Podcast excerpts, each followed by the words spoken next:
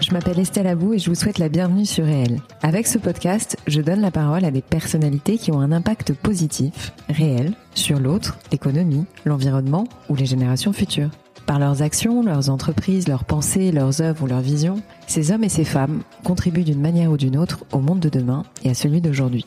Si vous aimez le podcast et que vous voulez me soutenir dans ma démarche, la meilleure manière de le faire, c'est de vous abonner, de mettre 5 étoiles à l'épisode, de le commenter ou encore d'en parler autour de vous sur les réseaux sociaux et dans la vie réelle. Alors je vous souhaite une très bonne écoute et on y va.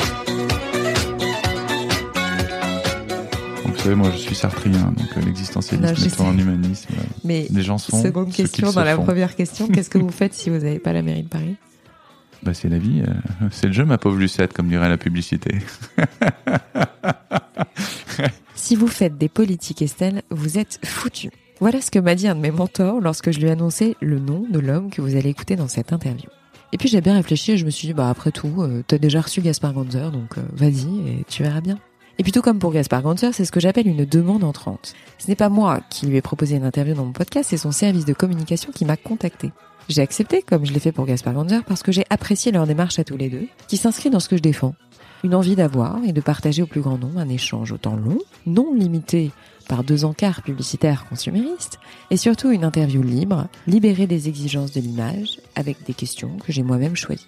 Pour l'anecdote, j'ai dû les envoyer en amont, ces questions, alors j'aime pas trop ça, mais je l'ai fait, parce que je me suis dit que c'était plus sympa, et que ça mettrait tout de suite une meilleure ambiance, mais tout en me réservant le droit d'en poser d'autres au fil de l'interview. Aussi, j'avais une heure chrono et j'aurais bien voulu que ça dure plus longtemps parce que j'ai pas pu aborder tous les sujets que je voulais. Autre élément de making of qui m'a agréablement surprise, j'ai récemment acheté des bras. Alors je vous rassure, hein, pas des prothèses, mais des bras métalliques pour fixer mes micros durant les interviews. En face à face, je comptais m'en occuper le jour de l'interview, mais mon invité s'en est chargé. Et honnêtement, bah, j'ai pris ça comme un indice sur le fait qu'il soit accessible parce que je pense qu'il y en aurait d'autres qui m'auraient sûrement laissé galérer euh, en regardant leur montre. Bref, face à moi, j'ai pas eu le sentiment d'avoir un homme politique, mais un homme qui entreprend quelque chose. Là, maintenant, tout de suite. Il est dynamique, ultra réactif et franchement sympathique. J'ai essayé tant bien que mal de parler de lui et pas trop de politique, alors c'est pas évident comme exercice, je vous l'accorde. Donc on a évoqué ses origines, ses valeurs, ses défauts, ses qualités, sa démission récente du gouvernement, les médias en France, l'entrepreneuriat, en France toujours, l'écologie à Paris, les castes, les élites, un petit peu de son programme, et on a parlé de sa femme aussi. D'abord militant du Parti Socialiste, il a exercé plusieurs mandats locaux en Saône-et-Loire. Il a été membre du cabinet de la ministre de la Santé Marisol Touraine entre 2012 et 2014 et directeur de la communication d'Uniba Aeronamco. En 2015, il participe à la fondation d'En Marche aux côtés d'Emmanuel Macron et devient porte-parole du mouvement. Il a été élu député en 2017 dans la cinquième circonscription de Paris et est devenu secrétaire d'État auprès du ministre de l'économie et des finances au sein du gouvernement Édouard Philippe II. De 2017 à 2019, il est porte-parole du gouvernement. Comme je vous le disais plus haut, il vient de démissionner pour se présenter aux élections municipales de 2020 à Paris et pour lesquelles il a obtenu l'investiture de la République en marche. Alors maintenant, j'arrête de parler et je laisse la parole à Benjamin Griveaux. Benjamin Griveaux, merci beaucoup euh, d'être présent dans ce podcast. Bonjour. À vrai dire, j'ai cherché à, à trouver des éléments vous concernant en tant qu'homme. Euh, et mis à part beaucoup d'éléments de la campagne électorale concernant la mairie de Paris, j'ai pas trouvé grand chose en fait euh, vous concernant. Donc je me suis dit que j'allais vous poser des questions sur vous euh, en tant qu'homme. Voilà. Mhm. Euh, donc est-ce que je peux commencer par vous demander de vous présenter autant personnellement que professionnellement? Eh ben, j'ai 41 ans. Euh, je suis papa. Trois fois. 7 ans, 5 ans et 4 mois. Donc, euh, mes nuits ont été courtes et désormais, elles se sont bien allongées. Euh, Qu'est-ce que j'ai fait? J'ai monté des boîtes. J'en ai monté deux à Paris. J'ai bossé pour un grand groupe. J'ai fait de la politique en province.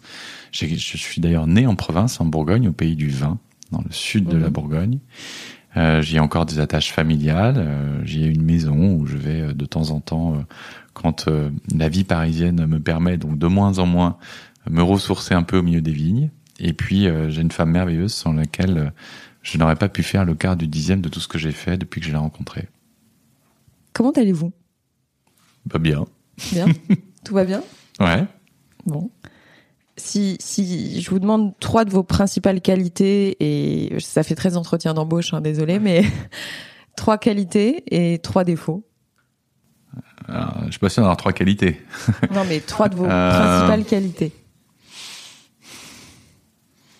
Je crois que je doute et que c'est une qualité quand on fait de la politique de pas être euh, sûr, euh, trop sûr de soi ou trop certain de de détenir la vérité. Je crois que mes ongles sont me trahissent sur le fait que je doute un peu parce que vu. je me les ronge un peu.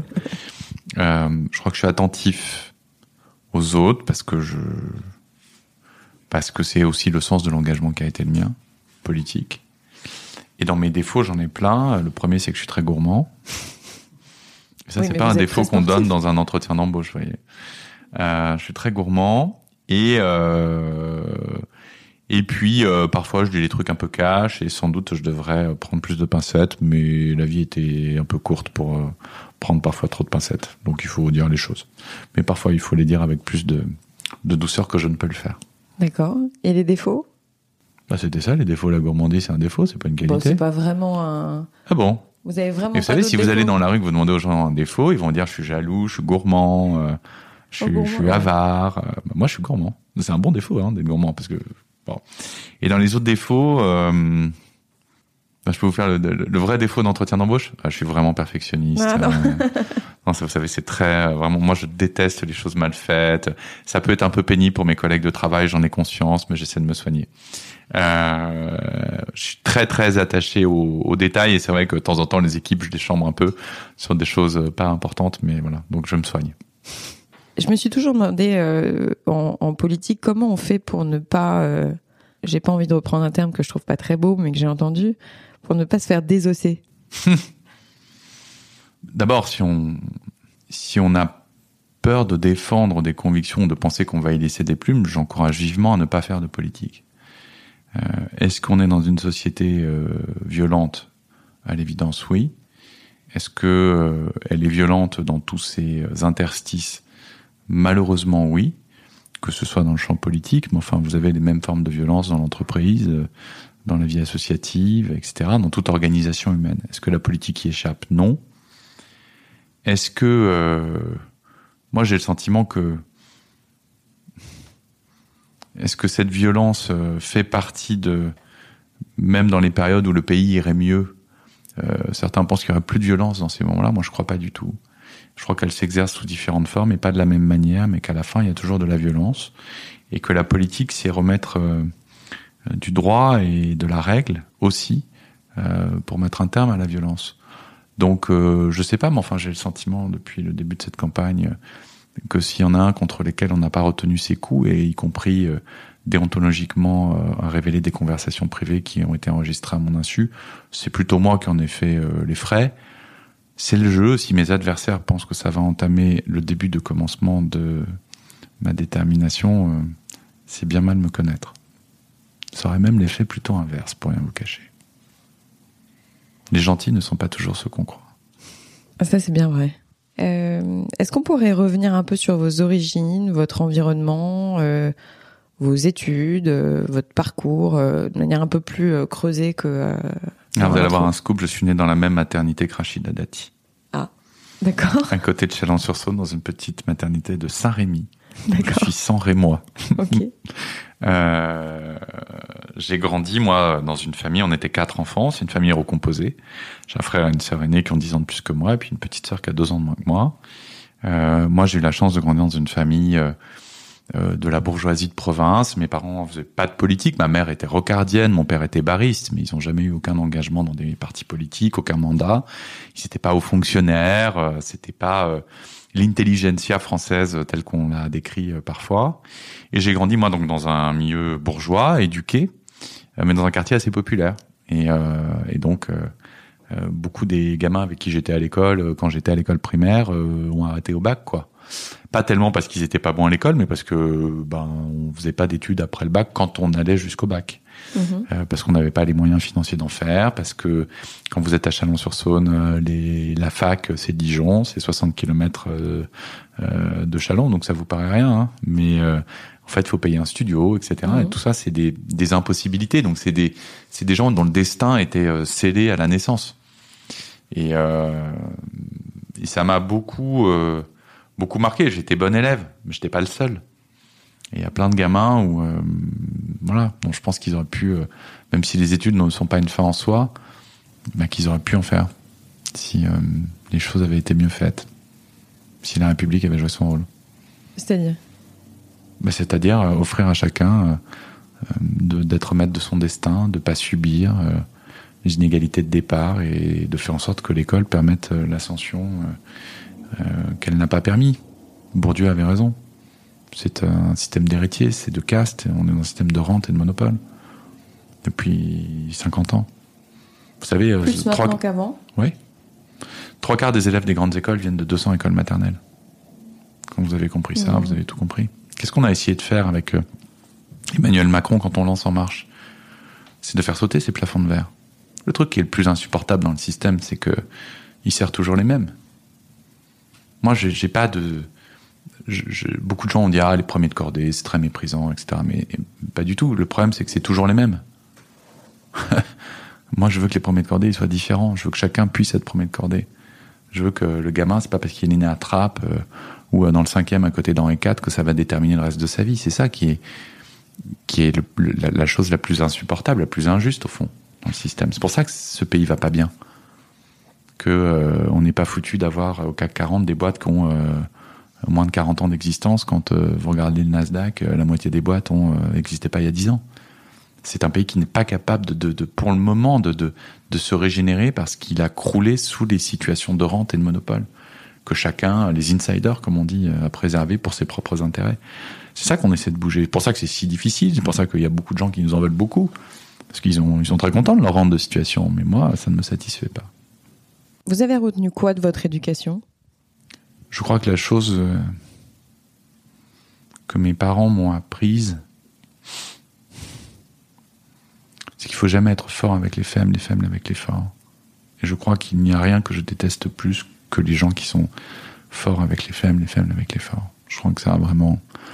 Il doit m'arriver d'avoir, euh, de prononcer des noms d'oiseaux à l'endroit de ceux qui ont euh, ce comportement-là. Voilà. Je crois que c'est ça que je retiens de mon éducation. Et le débat permanent, on s'engueule à table, parce que vous avez une mère rocardienne et un père bariste. Et moi, j'ai perdu mon père il y a, il y a six ans. Il n'aura jamais connu euh, ce qu'on a fait. Mm. Alors, je dis pas que Macron, c'est la synthèse entre le rocardisme et le barisme, mais enfin, euh, on commence à avoir un sacrétisme, quoi. Qu'est-ce que vous transmettez, euh, les valeurs les plus importantes à transmettre à vos enfants? La justice. Il faut jamais laisser un enfant.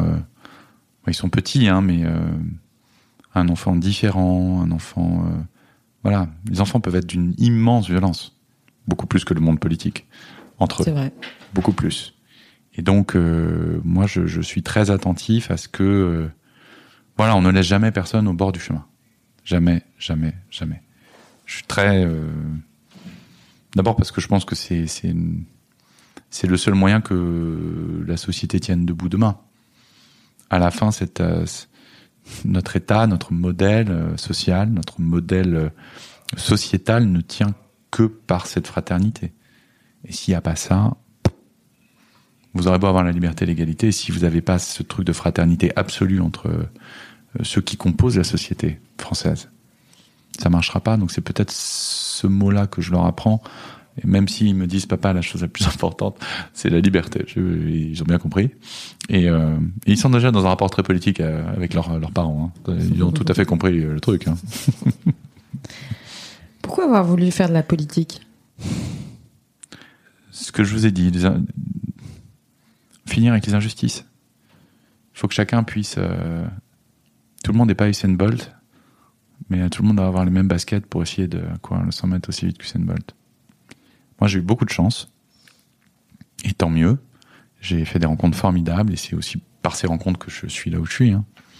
Euh, J'étais pas programmé pour faire ça du tout, du tout, du tout. Et, et moi, je veux que chaque gamin ait euh, cette chance-là. Mais votre parcours scolaire, enfin les études que vous avez faites, hmm. etc., euh, amènent euh, potentiellement à faire de la politique. Enfin, c'était quand même une voie euh, à laquelle vous réfléchissiez déjà depuis ouais, un certain temps. beaucoup de mes camarades de promo bossent dans le privé et très très peu au fond font de la politique. Et d'ailleurs, moi, j'ai des partis bosser dans le privé. justement, on va on va y, revenir un peu plus tard, mais euh, moi, je me suis toujours demandé si on a goûté au privé, pourquoi on retourne en politique, en fait. Parce que vous changez la vie des gens. C'est un peu idéaliste, non? Vous croyez? Ouais. Moi, je crois pas. Moi, je pense qu'on a sauvé les enfants euh, dont on a dédoublé les classes depuis deux ans. Parce qu'ils savaient pas lire à la fin du CP et que là, à Noël, ils peuvent lire un livre. Et je pense qu'on a sauvé la vie d'enfants. J'en suis intimement convaincu. Quand je vois que la République a laissé, euh, je sais pas, on doit avoir 1 300 000 gamins aujourd'hui qui ont entre 15 et 25 ans, qui n'ont pas de diplôme, qui n'ont pas de formation, qui n'ont pas de job, qui n'ont rien. On n'a pas, la société n'a pas joué son rôle. Et donc, euh, on peut, on- je m'épanouissais hyper bien en entreprise, c'était formidable. Mais on peut pas avoir un pays où on a des gamins qu'on laisse sur le carreau, c'est pas possible. On ne peut pas faire ça, c'est criminel. Donc euh, c'est peut-être parce que le fait d'être parent désormais euh, fait que je suis encore plus sensible que je ne pouvais l'être avant. Mais à la fin, je ne peux pas être dans un pays qui m'a beaucoup donné. Voilà, la République, elle m'a offert à l'école, euh, des, des profs incroyables, un système de santé formidable. enfin, tout ça, c'est formidable. Bah, il faut le chérir, il faut le préserver. Et, euh, et ce qui le préserve, c'est la politique. On peut aimer, on peut ne pas aimer, on peut trouver que ces types sont pas fréquentables, on peut trouver que Non, c'est même plus. Enfin, euh, je me permets juste une, une parenthèse un peu personnelle, mais je crois pas que ce soit euh, aimer, pas aimer, c'est peut-être un désintérêt.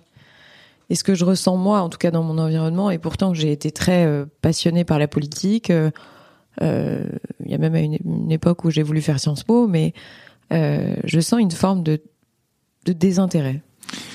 D'abord, il y a du désintérêt parce que ils n'ont défendu que leurs intérêts et assez peu l'intérêt général pendant très longtemps. Quand vous défendez les intérêts des vôtres, vous avez perdu le sens de l'engagement politique. Et puis, vous savez, si on s'en occupe pas, à la fin, c'est Marine Le Pen. Ben moi, je veux pas pour mon pays de Marine Le Pen. Ou de Jean-Luc Mélenchon, d'ailleurs. Les extrêmes. Quand vous laissez tomber la politique, quand vous vous en désintéressez, quand vous considérez qu'au fond, c'est trop compliqué, que c'est pas pour nous, que c'est pas des gens bien, bah, euh, effectivement, ce sont pas des gens bien qui s'en occupent. Est-ce que cette euh, motivation euh, est à la source de votre démission du gouvernement? Qu'est-ce qui a, quel été le déclic en fait? Parce que euh, est-ce qu'on a plus de pouvoir au sein du gouvernement ou au niveau local? Le problème, c'est pas d'avoir du pouvoir, c'est de l'exercer. Non, mais de pouvoir au sens euh, pouvoir faire des choses euh, qui font avancer. D'abord, il n'y a pas de, de, de déclic. C'est souvent les gens me disent, mais alors, est-ce qu'un jour tu as une révélation, la lumière a filtré à travers un vitrail euh, ou un machin, tu as été touché par la grâce? Je crois pas du tout. Enfin, d'abord, les gens qui ont des révélations m'inquiètent beaucoup. Voyez Mhm. Je ne crois pas du tout à la grâce divine qui vient de, de- je suis pas baptisé. Donc je crois assez peu à la grâce divine par définition. Et alors par ailleurs, je ne crois pas une seconde que ce soit un déclic. Ça m'inquiète même. Je pense que c'est un truc très construit, très mûri, très euh, très enraciné. Euh, avoir envie d'être maire d'une ville et de Paris en particulier, c'est un c'est un c'est pas quelque chose euh, où vous levez un matin en tiens je vais faire maire, ça a l'air cool. Si c'est ça, c'est très inquiétant. Moi, c'est pas ça. C'est ma conviction que euh, je peux être plus utile auprès de ceux euh, auprès de qui je vis au quotidien en étant maire qu'en étant membre du gouvernement. Que j'ai un impact plus visible, que je, que je mesure les politiques que je mets en œuvre immédiatement. Et donc c'est ça moi qui m'intéresse, c'est avoir le côté, euh, comment dire, mon français hands-on quoi. Euh, donc euh, dans le cambouis, regarder comment ça fonctionne, faire en sorte que on change ce que je vous disais tout à l'heure, la vie des gens. Ben, on peut changer la vie des gens, on peut faire des choses formidables pour les enfants, euh, pour les papas ou les mamans célibataires, parce y a plus de mamans célibataires que de papas célibataires à Paris. On peut faire des choses formidables pour euh, les quatre générations qui cohabitent, et c'est la première fois dans l'histoire de l'humanité qu'on a ça. On peut faire des choses formidables sur l'écologie, parce que on a quand même vaguement compris depuis 20 ans qu'il y a manifestement un sujet et que peut-être il serait temps d'arrêter de faire des déclarations formidables en disant qu'en 2050 on aura fait ça, quand on n'est pas foutu en 2020 de faire quoi que ce soit. Donc c'est ça moi ce qui m'intéresse. Euh, Qu'est-ce qui influence vos choix au quotidien? Ma femme. je, je discute beaucoup. Elle, elle est euh, d'abord euh, c'est une avocate et donc elle embrasse. Elle dit bien d'ailleurs. Elle dit elle défend des personnes avant de défendre des causes. Mhm. Et, et moi, j'ai envie de défendre des Parisiens avant de défendre Paris. Vous voyez, je, je veux pas avoir une relation institutionnelle à la ville ou intellectuelle. C'est une relation charnelle avec les, gens qui font la ville. Ce qui a fait de Paris ce qu'est Paris, euh, c'est pas ses rues, c'est pas ses façades, même si elles sont magnifiques, ou ses avenues. Ce sont les gens. Ce qui a fait la révolution, euh, c'est pas la, la, prison de la Bastille, ce sont les gens qui ont décidé de s'en emparer. Donc c'est, au fond ce rapport-là. Et donc ce qui guide souvent mes choix, ce sont les discussions avec les gens qui font pas du tout de politique.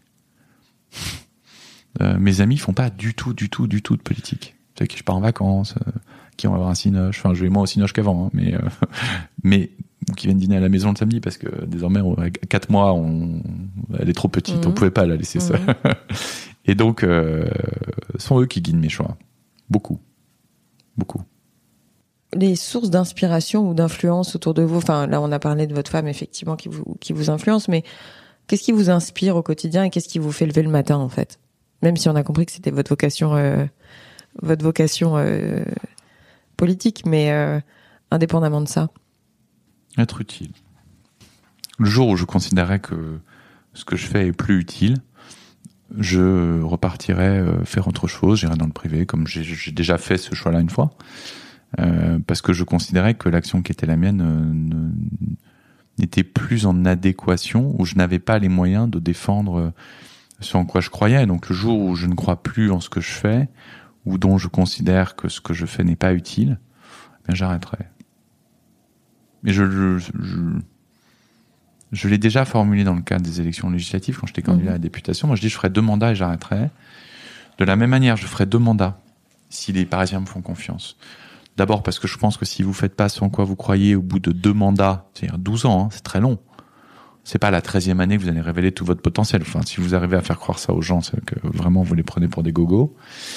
Et puis surtout, euh, moi, je me, je, je considère que ma génération est une génération euh, de passeurs. On doit passer la balle à la génération d'après. On a turbulé le système, ça il faut reconnaître. On a un peu bousculé les habitudes. On en a fini avec l'espèce de balancier euh, gravitaire entre la gauche et la droite, et avec des jeux d'ombre et de postures que tout le monde connaît, et que d'ailleurs fait que sans doute beaucoup de gens se sont éloignés de, de, de la scène politique. Et donc nous, notre rôle, c'est pas de, du coup, euh, s'attacher comme des dingues sur le rocher pendant 30 ans comme l'ont fait nos prédécesseurs. C'est au contraire de faire ça euh, deux mandats, parce qu'il faut retourner devant les électeurs pour dire est-ce que vous validez ce que j'ai fait ou pas. Et puis ensuite, euh, passer la main. Beaucoup de gens disent que euh, les dés sont jetés, euh, au sens où, euh, encore une fois, hein, j'ai pas tous les sondages, j'ai pas les chiffres exacts, etc. Mm. Mais euh, euh, de ce que j'entends, euh, tout le monde dit, euh, c'est sûr, c'est Hidalgo qui repasse. Vous savez, moi je suis sartrien, donc euh, l'existentialisme étant un humanisme, euh, Mais les gens sont seconde question dans la font. première question, qu'est-ce que vous faites si vous n'avez pas la mairie de Paris? Qu'est-ce que je fais si? Si vous ne, si vous gagnez pas l'élection bah, C'est la vie, euh, c'est le jeu, ma pauvre Lucette, comme dirait la publicité. Non, mais est-ce que vous y avez pensé? Hein? Non. Non? Tu sais, moi je suis un garçon d'abord très optimiste. Ouais. Je ne crois pas une seconde. Vous savez, ce sont les mêmes sondeurs qui vous expliquaient que euh, en France, il fallait avoir été élu pendant 30 ans pour être président de la République. Ce sont les mêmes Mhm. qui vous expliquaient qu'un parti qui avait euh, 12 mois d'existence n'existait pas. Ce sont les mêmes qui vous expliquaient que jamais nous n'aurions de majorité parlementaire. Bon, voilà. Ce sont des gens qui ont renoncé aux rêves. Moi, j'ai Mhm. pas renoncé à mes rêves. Et je suis sûr d'une chose, c'est que euh, les Parisiens vivent moins bien aujourd'hui qu'il y a 5 ans. Ah bah ça c'est évident. Bon. Eh ben alors on continue ou on change? Au fond, c'est ça la seule question à laquelle ils vont répondre. J'ai retenu une phrase d'ailleurs, je, je crois que c'est Lucchini qui a dit euh, Pa- Paris est devenu euh, visitable mais plus habitable. C'est lui ça? Je sais plus. c'est lui. Et en fait, la maire de Paris a réussi un exploit, c'est de faire fuir 60 000 habitants de la plus belle ville du monde. Bah, je vais vous dire quelque chose. Il y a les sondages, très bien. Et puis il y a, euh, il y a la campagne. Ça tombe bien, c'est un exercice de vérité. On a six mois pour dire la vérité. Et pour apparaître tel qu'on n'est, pas un personnage construit dans les médias, euh, alimenté euh, de off, de presse, anonyme. Là, c'est un exercice de vérité. Il faut se confronter au réel. Il faut aller voir les gens. J'ai pas peur de cet exercice, au contraire. Euh, vous venez d'évoquer les médias. Hmm. Qu'est-ce que vous en pensez aujourd'hui des médias? Vous avez été très médiatisé à une époque puisque vous avez fait beaucoup de passages en matinale. Enfin, j'ai lu ça partout. Euh, je savais pas, mais il y, a un titre de champion de France des matinales. Je crois que j'ai eu deux années de suite. Si on m'avait dit un jour que je serais champion de France de quelque chose, j'aurais pas pensé que c'était des matinales.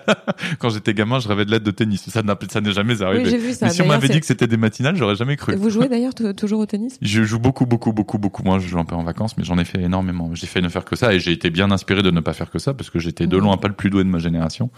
Et voilà. Mais j'en ai fait beaucoup. J'en faisais 20, 25 heures par semaine, donc euh, c'était une ah vraie discipline. Ouais. Donc les médias?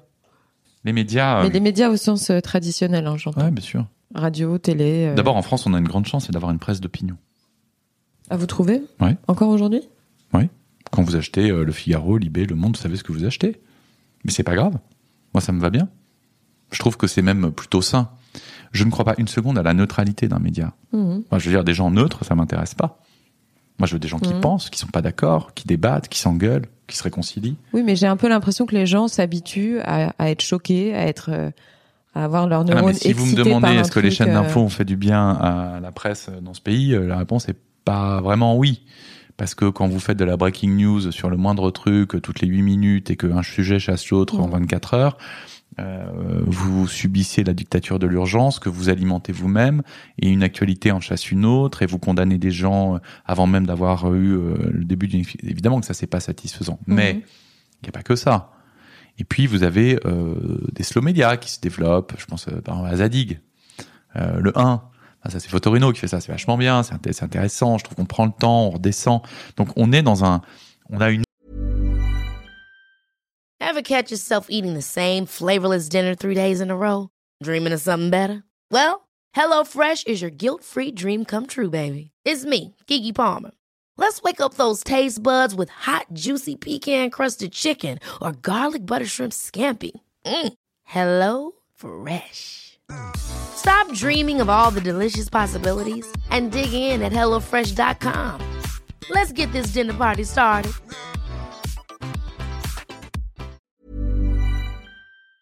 Offre, moi je trouve qui est assez euh, est assez vaste et je ne participerai pas au média bashing. Je trouve que d'abord euh, euh il y a des choses bien et d'autres moins bien, mais enfin ça c'est la vie. C'est pas, il faut ça ne doit pas amener un jugement définitif. Mais en revanche, euh, euh, ce dont je suis certain, c'est que la période qu'on vient de vivre, où au fond les vents mauvais du populisme battent en brèche les grandes démocraties occidentales on le voit aux États-Unis, on l'a vu en Grande-Bretagne, on le voit en Italie, bon, euh, partout, partout. C'est quoi les deux grands piliers de nos démocraties occidentales? C'est d'abord euh, la démocratie représentative, bon, et puis l'autre, euh, la démocratie médiatique, et qui anime le débat public. Or, ces deux grandes légitimités se sont effondrées mmh. ou ont été attaquées. Représentative parce qu'on considère que, au fond, la participation doit venir alimenter la représentation. Mhm. Et c'est ça qui, qui a été dit dans l'année qui vient de s'écouler par ceux qui ont refilé un gilet jaune, mais y compris par beaucoup qui n'avaient pas de gilet jaune et sans doute pensaient à peu près la même chose. Et en même temps, euh, vous avez euh, des blogs où euh, n'importe quelle personne sans carte de presse euh, fait un papier qui a la même valeur qu'un journaliste qui a fait un travail d'enquête, de sourcing, etc. C'est pas possible. moi, une des valeurs peut-être aussi que je transmets à mes enfants, c'est quand vous lisez quelque chose, faites la différence. Moi, je, vous savez quelle est mon, mon, ma principale fierté comme porte-parole du gouvernement, comme ancien porte-parole, c'est d'avoir été poursuivi pour diffamation par Russia Today. Et je suis ravi parce que j'ai dit qu'ils faisaient de la propagande et pas du journalisme. Et je persiste et je signe à votre micro, comme ça ils pourront poursuivre une nouvelle fois. Ils font de la propagande, pas du journalisme. Et moi, je fais la différence entre les deux. Et croyez-moi, les journalistes, ils m'ont pas épargné. Mais c'est mmh. pas grave, parce qu'ils ont fait leur travail. Mmh. Ils ont dit leurs convictions. Ils ont dit leur opinion, bah tant mieux. Et puis parfois, bah, je, je suis pas d'accord. Je le dis. Il faut qu'ils acceptent qu'on puisse parfois ne pas être d'accord avec eux. Mmh. C'est aussi ça le débat. Mais c'est comme ça qu'on retrouvera de la légitimité et démocratique et médiatique. Parce que si on n'a pas ça, c'est les populismes qui l'emporteront à la fin. moi, je suis très attaché à cette presse qui est très décriée, c'est très facile de tirer, mais où à la fin, quand je regardais la salle de presse que j'avais devant moi à la fin du Conseil des ministres, bah, j'avais euh, des gens qui avaient travaillé, qui avait sourcé, qui avait vérifié, qui avait fact-checké, bah euh, ça vaut cher. Hein. Il y a beaucoup de pays où on n'a pas ça. C'est sûr. Vous lisez quoi? Est-ce que vous avez le temps de lire encore euh, la presse? Euh, Je lis le soir. je reçois à partir de 22h30, 23h sur ma tablette la presse du lendemain, donc je la lis. Mhm. Donc c'est tous les grands quotidiens, puis les hebdos. Mhm. Euh, ça c'est ma lecture du soir. Mhm. Alors c'est très mauvais parce que ça vous donne envie de pas du tout dormir, ça vous va Mhm. sur une tablette. Mhm. Et donc euh, voilà, je n'irai l'avoir dit euh, publiquement, mais je crois que c'est trop tard. Euh, et puis quand j'ai encore un peu de force, mais mes nuits sont vraiment très très courtes. J'essaie de lire un peu des romans. C'est-à-dire des nuits courtes, vous dormez très très peu? Je dors à 5 heures. Ah oui, c'est peu. Mais Bravo. ça fait longtemps surtout. Je, serais, je serais incapable de dormir 5 heures par nuit. Ouais, ouais. Euh, je passe un peu. euh, Enfin, j'ai toujours des questions qui sont un peu. Il n'y a pas forcément de lien, mais euh, donc on, on parlait tout à l'heure de votre parcours dans le secteur privé. Mhm. Alors, vous avez parlé du fait que vous avez été entrepreneur. Mhm. Est-ce que vous pourriez revenir dessus et nous parler aussi de euh, ce que ça vous a apporté de travailler dans le secteur privé? Chez Unibail euh, aussi. Ah bah, le côté très opérationnel. Mhm. Parce que euh, quand vous développez des projets, euh, euh, moi j'ai beaucoup travaillé sur des projets en Europe, donc des villes, euh, pas en France. Euh, vous êtes confronté à des cultures différentes, à des pratiques différentes, vous n'êtes pas dans votre langue, et où vous devez à la fois euh, gérer des sujets très macro, Mhm. qui brassent parfois plusieurs centaines de millions d'euros, et en même temps des sujets très C'était micro. où géographiquement? Enfin, vous avez un exemple en tête? Oh bah, à Hambourg, à Stockholm, à Prague, euh, à Vienne, euh, donc euh, dans beaucoup de grandes capitales européennes. Et, euh, et ça, euh, moi, j'en ai retiré euh, un côté à la fois, je vous dis, très euh, macro, parce que ce sont des projets qui brassent des montants importants, et en même temps un côté très opérationnel. Et, et j'ai été auprès d'un patron de ce groupe euh, qui est extrêmement attaché aux détails, euh, qui va vérifier quand vous Vous ouvrez parlez euh, d'Unibail D'accord. euh, et qui euh, m'a beaucoup appris sur l'attachement aux détails, euh, euh, dans l'aménagement d'un lieu, etc. Et, et donc moi, je retiens ça de mon passage, vraiment. J'ai beaucoup, beaucoup, beaucoup appris sur, au fond, euh, ce qui fait euh, le quotidien d'un client euh, dans les lieux dont Unibail était propriétaire. Et je ne vous cache pas que la manière dont aussi moi je- j'attache désormais de l'importance au quotidien des Parisiens dans l'espace public, ça vient aussi de ce temps passé chez Unibail à attacher de l'importance à euh, euh, comment des flux euh, de passagers, de voyageurs, de clients dans un, un magasin, etc. Comment est-ce qu'on optimise euh, cette fameuse expérience client?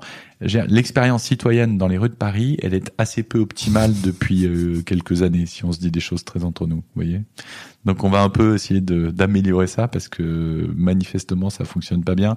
Quand je vois l'état de nerfs généralisé de la population où les trottinettes engueulent les vélos, qui pourrissent les motos, qui détestent les voitures, qui engueulent les bus, franchement, on doit pouvoir arriver à s'entendre. Alors, quand vous êtes piéton au milieu de tout ça, parce que ça reste le premier mode de déplacement des Parisiens. Bon, donc on va apaiser un peu tout ça et puis on va améliorer l'expérience de la ville. J'ai une autre question qui me vient en tête, mais euh, euh, vous avez fait donc, euh, et c'est pas du tout euh, un, jugement de valeur puisque euh, j'ai moi-même fait pas mal d'allers-retours et, euh, eu pas mal de métiers, mais euh, la, mouvance actuelle consiste à dire euh, quand on se, on se retrouve dans sa voie, on est aligné avec euh, avec nos envies euh, profondes. Hmm. Mais qu'est-ce qui a fait que à chaque fois vous, vous le cœur central c'est la politique, mais c'était quoi les les besoins que vous, enfin que vous avez pu ressentir d'aller vers le secteur privé? Parce que vous faites partie euh, un peu d'une exception euh, finalement aujourd'hui dans le, dans le panel politique, qui a quand Ouais. même beaucoup de beaucoup de produits, enfin euh, je veux dire de, de, de, de- de Bah, produits pur sucre politique. Bah euh, non, En Marche a changé ça. On Oui, n'a mais- jamais eu autant de parlementaires qu'on travaillait dans le privé. Il n'y a Oui, jamais eu autant de ministres qui viennent du mais, secteur. euh, Bah, Ils sont pas forcément, enfin c'était. Euh, Ah que- bah, non, ça je peux pas vous laisser dire ça, c'est pas vrai. C'est factuellement faux. C'est peut-être même la première fois qu'on a une ministre du travail qui a un jour à passer un entretien d'embauche dans sa vie, vous voyez, qui a juste envoyé un CV en fait. Enfin, Agnès Buzyn, elle était médecin des hôpitaux pendant 25 oui, mais ans. là je vous parlais de vous parce que au final, euh, Oui, mais ce que il y a moi, mais vous dites en gros, vous êtes euh, vous êtes pas nombreux à avoir ça. C'est pas vrai. Il y a beaucoup de chez nos 300 députés, il y en a mais c'est 250. récent. Ce que je veux dire, c'est que c'est Ah récent. bah oui, mais c'est arrivé. Donc ça veut dire que c'est possible. Donc ça veut dire qu'on peut réintéresser des personnes qui étaient dans le privé, la fameuse société civile, et de dire euh, plutôt que d'être le décor de la vie politique, devenez-en les acteurs. Moi je trouve que c'est une bonne nouvelle. Tant mieux. tant mieux. Les gens que je veux embarquer moi dans cette aventure municipale, c'est des gens qui bossent, c'est des gens qui sont dans le monde associatif, des gens qui ont un impact, qui comptent dans leur communauté, dans le quartier où ils sont. Sinon, euh, moi, je veux pas euh, faire avec des ronds de cuir et euh, des, des, professionnels de la politique, ça m'intéresse pas. Je pense que c'est ça qui a desséché la relation entre les élus et, et, et le pays. Mm. moi, je veux remettre de la chair là-dedans. Sinon, on n'y arrivera jamais. Hein. Euh... Et donc, moi, mon moteur, ouais. les rencontres. Oui, c'est ça. C'est-à-dire qu'en fait, c'était quand même une suite de rencontres. Bien sûr. Mais c'est tant mieux. Je fais partie d'une génération où euh, on aura 5, 6, 10 métiers différents. Oui. Mais c'est formidable. Ça va être galère pour calculer notre retraite. Hein. on va avoir des trucs un peu partout. Mais à la fin, ce sont des rencontres. Et quand en octobre 2015, je rencontre Emmanuel Macron que je ne connais pas, et que en deux heures de temps, euh, dans un échange à bâton rompu, je comprends euh, ce qu'il a en tête. Euh, je suis dans le privé à ce moment-là. J'ai deux enfants, une femme formidable. Enfin, j'ai à peu près aucune raison, sauf cette rencontre mm. avec quelqu'un qui a des Vous capacités a hors normes, Mm. extraordinaires au sens euh, premier du terme, évidemment. Et donc je m'embarque dans des aventures. La vie, c'est une succession d'aventures. Euh, Qu'est-ce que vous pensez de l'entrepreneuriat en France? Parce que j'ai lu récemment que la France était un pays où euh, il était aisé de créer une start-up, mais euh, mais après il y a un autre terme qui qui est scale-up. Le scale-up. Voilà, et le scale-up pour euh, être entouré d'entrepreneurs, euh, euh, je vois tout à fait ce que c'est, c'est-à-dire grandir, Hmm.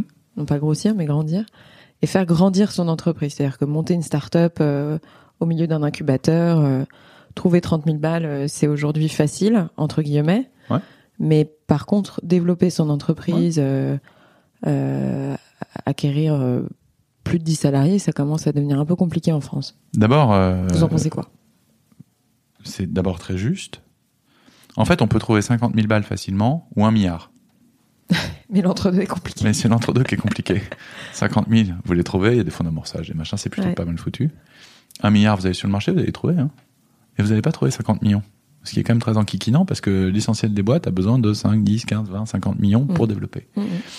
C'est ce qu'on essaie de faire, nous. Hein. Euh, Enfin, quand on a euh, mis en place euh, l'IFI, quand on a mis en place la flat tax, quand on a mis en place les, les premiers éléments du premier budget, c'est de dire quoi? C'est de dire on veut stabiliser et sédentariser l'argent en France parce que c'est ici qu'on a besoin de trouver des relais de croissance et on en a marre que nos pépites se fassent euh, racheter par des fonds étrangers qui financent la croissance de Mm. nos boîtes. Mm. Quand même, elles restent en France, hein, Mm. parce que beaucoup se barrent. Donc, euh, nous, notre sujet, il est là. Et après, vous savez, c'est un truc très culturel dans ce pays. Quand vous réussissez, c'est suspect, et quand vous échouez, vous n'avez pas de deuxième chance. Bah, ça laisse quand même pas beaucoup d'options, quoi. Donc, il n'y a pas de culture du risque dans notre pays. Voilà, on a, on a construit une aversion au risque généralisée. On vous l'apprend dès l'école. Euh, vous savez, comme si vous subissiez un peu le truc. C'est très bête, hein, ce que je vais vous dire, mais le matin, aux, aux États-Unis, quand vous laissez vos mômes à l'école, c'est enjoy, et en France, c'est bon courage. C'est un état d'esprit quand même. Hein vous voyez ce que je veux dire? Il y a un côté un peu. euh, Je Dépression. quand on me dit bon courage. non, mais c'est l'enfer, t'es bon courage. Mais je, je, je, je kiffe mon job. Mes enfants, ils vont adorer l'école, parce qu'apprendre à lire, c'est la chose la plus merveilleuse du monde, etc. Ouais. Arrêtez de plomber le moral des gens le matin. Ouais. Et ben, c'est aussi ça qui fait que l'entrepreneuriat, c'est si compliqué. Ouais. C'est si compliqué parce que, parce que entreprendre, c'est se planter. Parce qu'un entrepreneur qui s'est jamais trompé, oh bah, il a pas dû entreprendre grand chose. En vrai. Mais pour ça, faut, faut, faut accepter la prise de risque. Faut accepter de se dire, euh, j'aurai quelqu'un qui me donnera une deuxième chance. Et voilà. Et puis quand vous réussissez, bon, c'est que vous avez pas dû bien respecter les règles, vous avez dû euh, parce Mhm. que vous connaissiez des gens. Hein, c'est pour ça que vous avez réussi. Eh ben non, il y a des gens qui réussissent parce que en fait, euh, ils sont juste bons. Mm. Et c'est aussi cette culture-là qui est euh, pas en, en résonance avec ce qu'on fait à l'école, quoi. hein. Bah, à l'école, on doit aussi dire, c'est super de de se tromper, c'est pas grave, et de réussir, c'est super. En ce moment, je, je me pose beaucoup de questions sur justement le courage, donc versus le risque, enfin euh, pas versus, mais euh, slash le risque. Euh, on en entend beaucoup parler en ce moment. Enfin, je sais pas, je lis peut-être beaucoup, mais euh, je vois beaucoup la notion de courage ressortir. Est-ce que dans votre carrière, qui n'est pas finie, qui démarre, vous avez retenu un de vos actes comme étant le plus courageux de votre vie? La première fois que je dis je t'aime à ma femme, ça c'est un sacré acte de courage. Ouais. Je vous le dis. Hein. Parce qu'il y a une Euh, question vous dans savez- le thème. Moi, j'ai, on vient de faire, on vient de célébrer les- le 75e anniversaire de la libération de Paris. Mhm. Et du coup, on a euh, beaucoup regardé euh, les actes de bravoure qui ont été faits euh, dans ce mois d'août euh, 40, euh, 44 et ils avaient 17 ans, 18 ans, 20 ans. Des jeunes femmes, des jeunes hommes qui ont, qui ont- qui ont combattu. Et moi, je me pose, chacun doit se dire, mais est-ce que moi, à cet âge-là, J'aurais fait pareil. J'aurais fait pareil? Et donc, euh, je vous promets que vous remettez un peu en perspective ce que vous avez pu considérer comme courageux dans votre propre parcours. Euh, Moi, je prends plaisir à ce que je fais. Et donc, je crois pas qu'il faille du courage quand on prend plaisir. Il faut sans doute du courage quand on prend moins plaisir à ce qu'on fait. Je n'ai pas, et j'ai cette chance, mais inouïe, donc jamais je me dirais quand même, là, j'ai été courageux, quand même, c'est dur. Je peux pas, euh, vous voyez, enfin, je, fais ce que j'aime. Jamais j'aurais pensé une seule seconde avoir cette chance inouïe euh, de faire ce que je suis en train de faire. Donc, euh, ça n'appelle pas d'acte de courage particulier en vrai. Et autour de vous, vous avez des exemples de courage qui vous viennent en tête, à part cette référence historique, mais Autour de moi, enfin là, Vous savez, dans, dans l'air du temps, vous voyez des choses que vous trouvez plutôt courageuses. tous nos soldats qui à l'étranger euh, risquent leur peau et personne ne connaîtra jamais leur nom. Mm. Ouais. Et vous savez, quand vous, avez, beaucoup. quand vous avez été membre euh, du gouvernement, peut-être que vous avez un rapport euh, justement à ça qui est un peu différent. Mm, mm. parce que voilà, parce que vous êtes destinataire d'informations sensibles et ils ont un sacré courage. Ils ont un sacré courage. Ils sont loin de leur famille euh, et ils risquent leur peau quoi pour notre sécurité. Tout à l'heure, on, abordait euh, les castes, euh, les élites, euh, euh, les forts, les faibles, etc. Euh, c'est quand même deux sujets que vous avez abordés dans deux de vos, enfin deux ouvrages, parce Ouais. que vous en avez écrit deux, à, ma- à ma connaissance. hein, Ouais. Après, euh, je me trompe. C'est juste. Euh, donc en, en 2017, euh, c'était les Non, élites. 2007. Non, en 2007, excusez-moi, les élites. Et en 2012, euh, Salaud de pauvres pour en finir avec le choix français de la pauvreté. Mhm. Est-ce qu'on peut revenir sur ces deux ouvrages, ce que vous Mhm. avez voulu faire passer comme message? Et après, j'ai une autre question concernant l'écriture. Ouais, les élites, c'était un ouvrage, un petit ouvrage pour les gens qui passaient des concours de culture générale de, des grandes écoles. Et euh, vous avez des petits ouvrages thématiques. Et moi, j'en avais proposé un sur les élites parce que bah, euh, euh, j'avais un poste d'observation de, de l'écosystème et de l'endogamie de l'écosystème Ouais. avec euh, ce que je vous disais, l'incapacité au fond de de, de, de- penser le monde tel qu'il est. Et la capacité incroyable qu'ont eu nos élites pendant très longtemps, et encore aujourd'hui, à considérer qu'il fallait avoir une idéologie et que le réel rentrerait bien dans leur idéologie à un moment ou à un autre. Mhm. Et je crois exactement l'inverse. Et, euh, et il faut et en même temps, on, on tape beaucoup sur nos élites en France, mais on a fait un choix. euh, on a toujours considéré dans notre pays que le monde intelligible, si on est socratique, est supérieur au monde sensible. Et donc, on a valorisé le monde intelligible. Je crois qu'il est important le monde intelligible, mais que le monde sensible n'a pas ne manque pas d'intérêt non plus. Ça commence Et à donc, changer un euh, un peu, grâce aux entrepreneurs. Les soft skills. Mais, mais on, a, on a mis un temps fou. Et donc ce bouquin, c'était ça. C'était de dire, euh, d'abord, on a les élites qu'on mérite. Il faut pas leur taper dessus, il faut décider d'en changer. Est-ce que euh, j'ai entendu dire que l'ENA euh, se portait pas très bien Est-ce que vous faites un lien avec ça? Je pense que ça n'est plus euh, le lieu qui... Attire les gens au fond, on allait faire l'ENA parce qu'on voulait changer le monde. Enfin, j'imagine. On se disait que c'était là qu'on pouvait avoir un impact. Peut-être qu'on découvre que c'est pas là qu'on aura un impact, mais de la même manière que les grands groupes ont de plus en plus de mal à recruter des jeunes diplômés des meilleures écoles, Ouais, etc. Parce que peut-être que c'est pas là qu'on a de l'impact ou que cette génération considère que euh, ils auront de l'impact euh, ailleurs, différemment. Et donc, euh, au fond, l'ENA subit ce que les autres Mhm. grandes institutions subissent.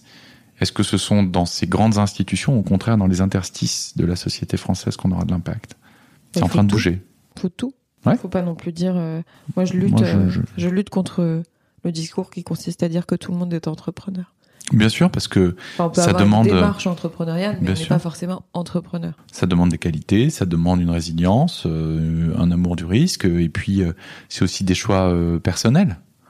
Euh, c'est dur, de la même manière que la politique ou l'entrepreneuriat ou que peu importe. On a, c'est aussi ce sont des arbitrages permanents entre sa vie de famille euh, et euh, le temps qu'on consacre euh, à son travail ou à, ou à sa passion ou à sa vocation ou que sais-je. Et ça, ce sont des arbitrages toujours extrêmement difficiles. Hein. Moi, quand le matin, je dois aller faire une matinale qui m'empêche de déposer mes gamins à l'école, ça me fait chier. Mm. Pardon de le dire, je Mm. dis un gros mot là.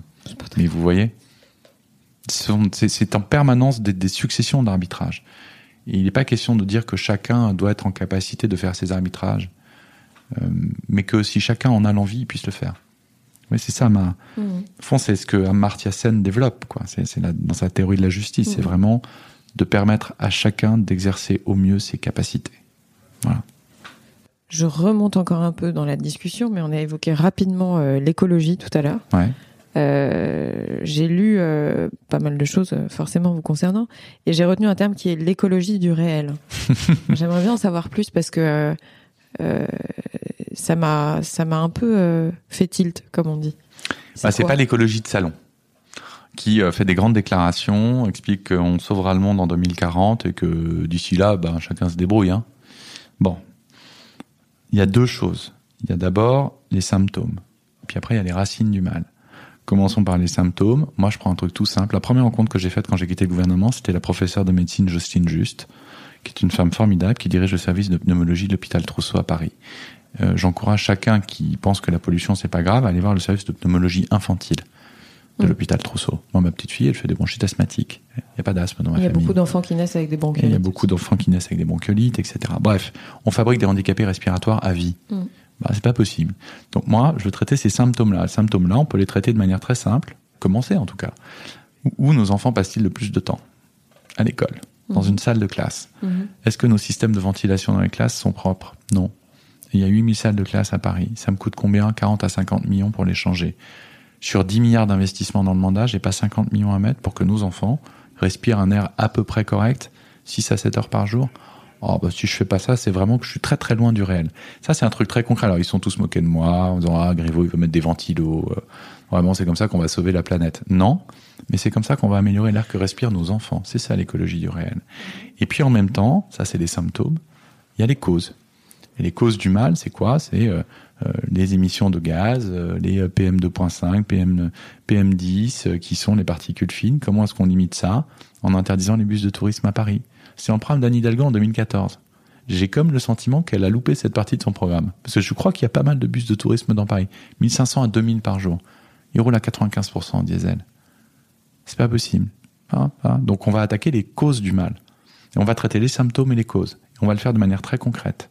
Et après, une fois qu'on a réglé ces sujets-là, est-ce que ça empêche de dire euh, ma conception de l'habitat dans 30 ans, c'est un habitat euh, qui est évidemment euh, durable, avec un bilan carbone euh, positif, etc., comme certaines villes s'y sont engagées. Copenhague, bilan carbone, euh, a une- un bilan euh, positif à horizon 2025.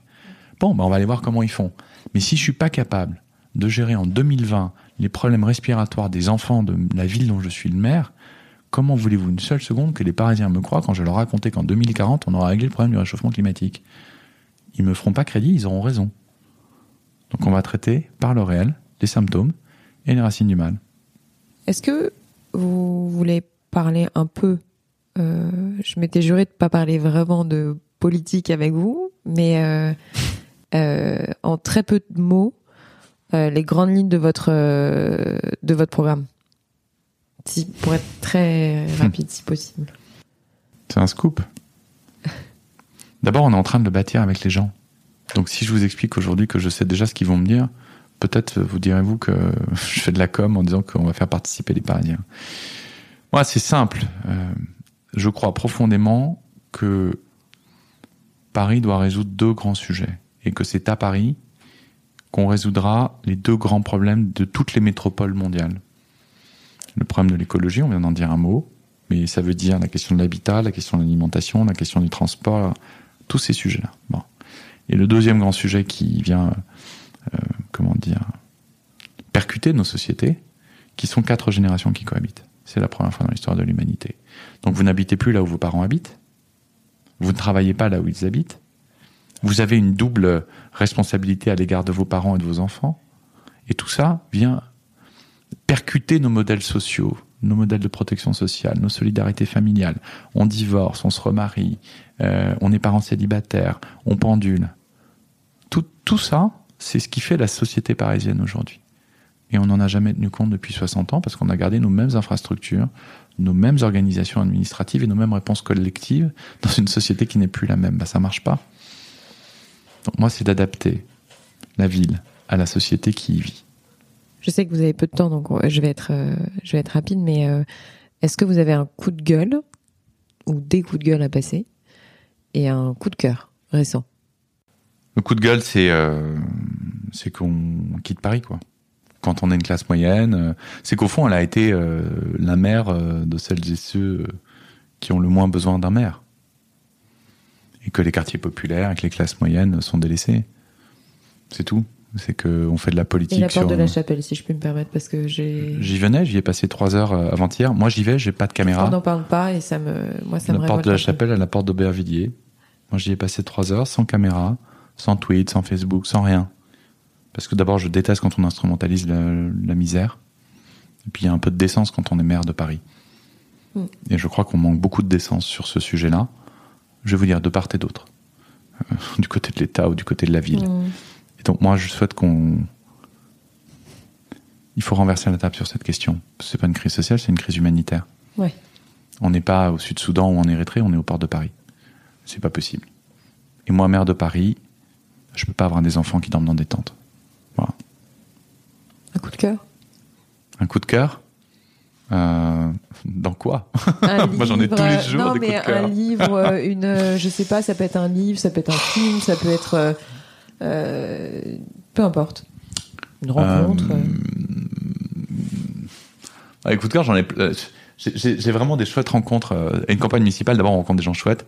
Et, euh, j'ai rencontré une dame formidable dans le 20e, dans le quartier du Piton, qui s'appelle Yvette, qui tient une association qui s'appelle Bouche ton quartier, qui doit avoir 80 ans passés. Elle aimerait pas que j'y son âge. Hein, donc, et qui, qui est formidable parce que euh, elle connaît tous les mômes du quartier, elle les engueule quand ils sont pas à l'école et qu'ils devraient y aller. Et puis en même temps, elle est un, incroyable personnage parce que elle sait vous dire quand une famille va mal, parce que le papa c'est le papa est plus là ou le papa est un peu en prison ou, ou ça va pas quoi. Et ça, euh, et elle attend rien. Hein. Euh, elle attend, et donc ça c'est des chouettes coups de cœur de campagne, de gens formidables que vous rencontrez. Mais Waouh, eux, ils font vachement de politique. Hein. Ils ont jamais été élus. Hein. Je peux vous dire qu'ils font peut-être plus de politique que pas mal de gens qui ont, qui ont eu un mandat. Merci beaucoup pour cet échange. Merci beaucoup à vous. Avant de vous quitter, sachez que vous pouvez retrouver toutes les notes du podcast sur le site www.réel.fr. Si vous voulez réagir, me contacter ou me proposer des invités, n'hésitez surtout pas à m'écrire sur Instagram. J'espère sincèrement que cet épisode vous a plu et qu'il vous donnera envie de vous abonner pour recevoir les notifications. Alors je vous dis à très vite pour un prochain épisode.